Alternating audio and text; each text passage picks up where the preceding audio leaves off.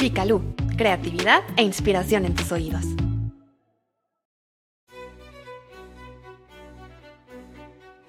Mujeres que se hicieron pasar por hombres para alcanzar sus metas. Texto y voz de Ana Laura Pasos González. Se dice que cuando tenía seis años de edad, Juana Inés de Asbaje Ramírez de Santillana le pidió a su madre que la dejara vestirse de hombre, lo cual, por supuesto, no le fue concedido. Y es que la Nueva España del siglo XVII, como en tantas otras partes del mundo, aquella era la única estrategia viable para que una mujer, de otro modo condenada a la cocina y a hacer calceta, pudiera asistir a la universidad. Aunque Sor Juana logró convertirse en uno de los astros más radiantes del firmamento literario, sin necesidad de usar un bigote falso o de llevar una espada a la cintura, muchas de sus congéneres no corrieron con la misma suerte.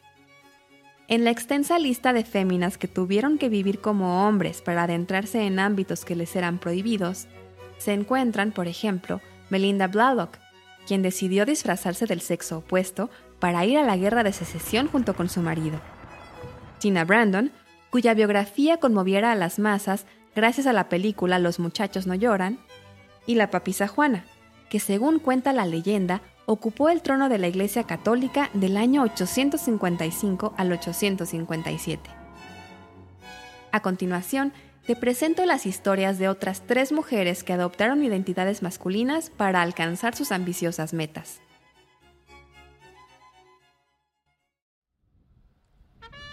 una corresponsal de guerra.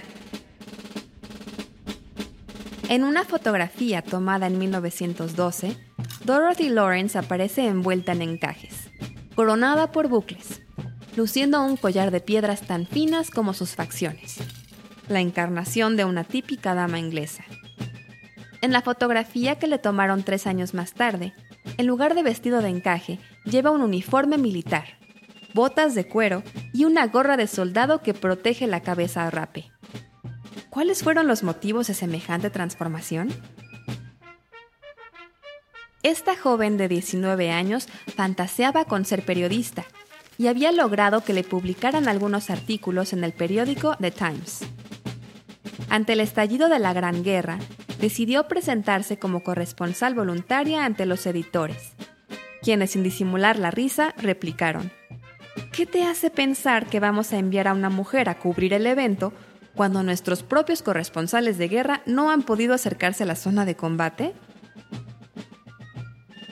A pesar del desaire, Dorothy no se dio por vencida.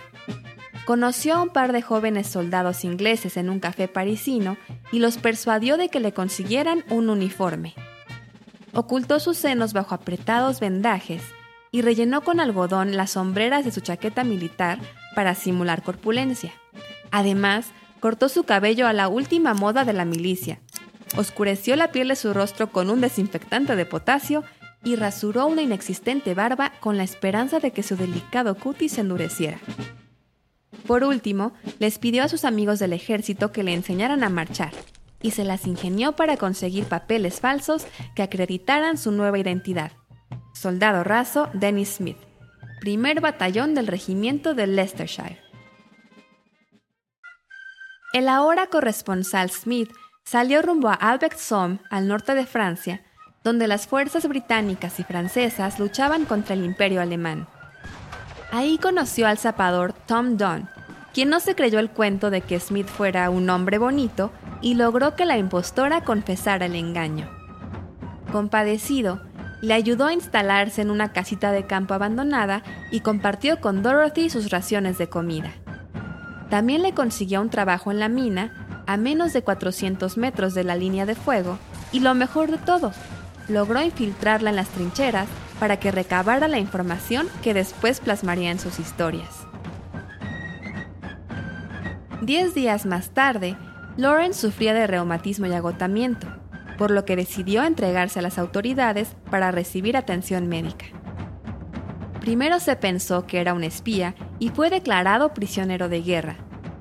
Pero al descubrir que se trataba de una mujer, los avergonzados militares solo atinaron a preguntarse, ¿cómo pudo esta jovencita burlar nuestro sistema de seguridad?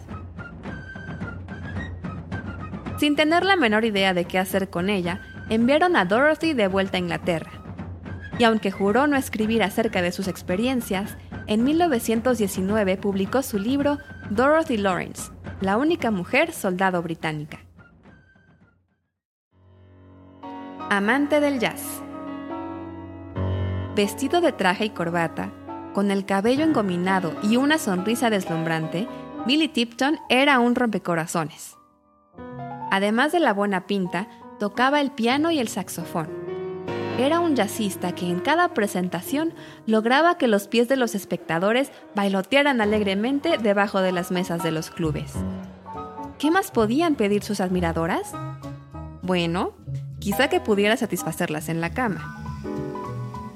Dorothy Lucille Tipton había logrado colarse en el rebosante de testosterona mundo del jazz al interpretar estándares con algunas orquestas menores en su natal Oklahoma.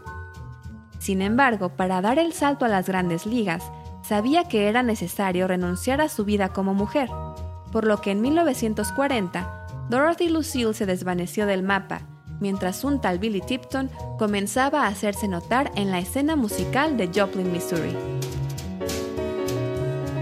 Llegó a compartir escenario con figuras del jazz como Bernie Cummings, Billy Eckstein y Jack T. Garden, hasta que su creciente popularidad le permitió formar su propia agrupación, el Billy Tipton Trio, con el que grabó dos discos, Sweet Georgia Brown y Billy Tipton Plays Hi-Fi, ambos bien recibidos por el público. No obstante, el líder de la banda rechazó la oferta de su disquera de grabar cuatro álbumes más y en cambio decidió mudarse junto con el trío a Spokane, Washington, para presentarse en el centro nocturno Tin Pan Alley, donde además de tocar swing, Billy podía hacer imitaciones de Liberace y Elvis Presley. La artritis, no obstante, lo obligó a abandonar el espectáculo y a convertirse en representante musical a finales de los años 70.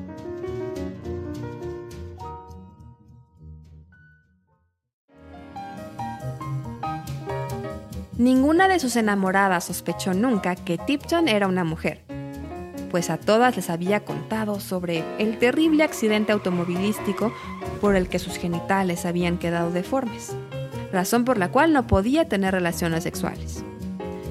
Fue hasta el 21 de enero de 1989, poco antes de morir debido a las complicaciones de una úlcera, que un enfermero descubrió el secreto del jazzista. Desconcertado, preguntó a William, uno de los tres hijos adoptivos de Tipton. Hijo, ¿tu padre se hizo un cambio de sexo? Un engaño de precisión quirúrgica.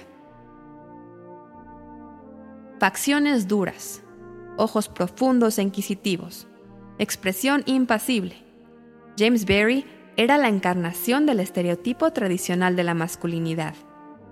En 1809, ingresó a la Universidad de Medicina de la Universidad de Edimburgo y cuatro años más tarde se convirtió en un prominente cirujano de la Armada Británica.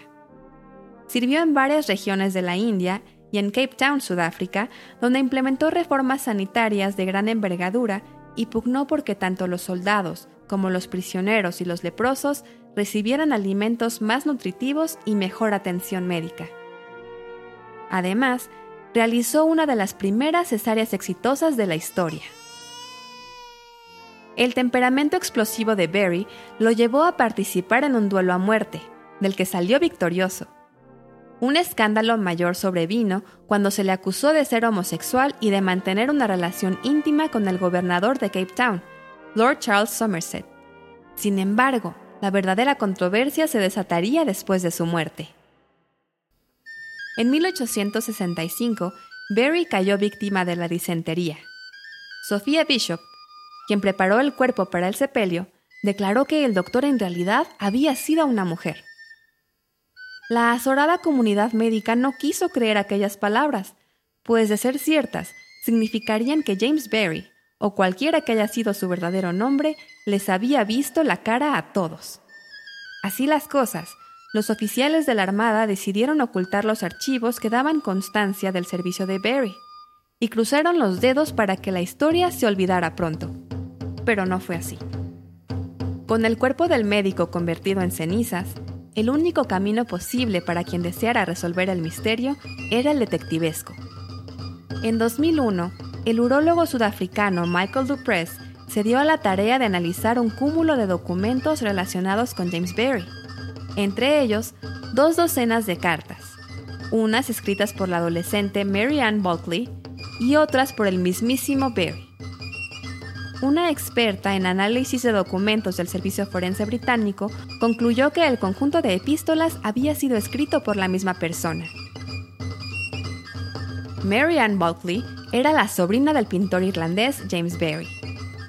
Su progresista madre y su afamado tío habían ideado un plan para que la brillante Mary Ann asistiera a la escuela de medicina.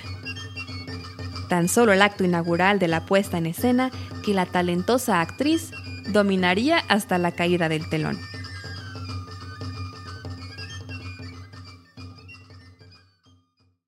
Si disfrutaste este artículo, no olvides suscribirte a nuestro podcast, visitar nuestro sitio vicalu.com y seguirnos en redes sociales. En Facebook, Instagram y Twitter puedes encontrarnos como arroba revista Vicalú. Gracias por escucharnos y hasta la próxima.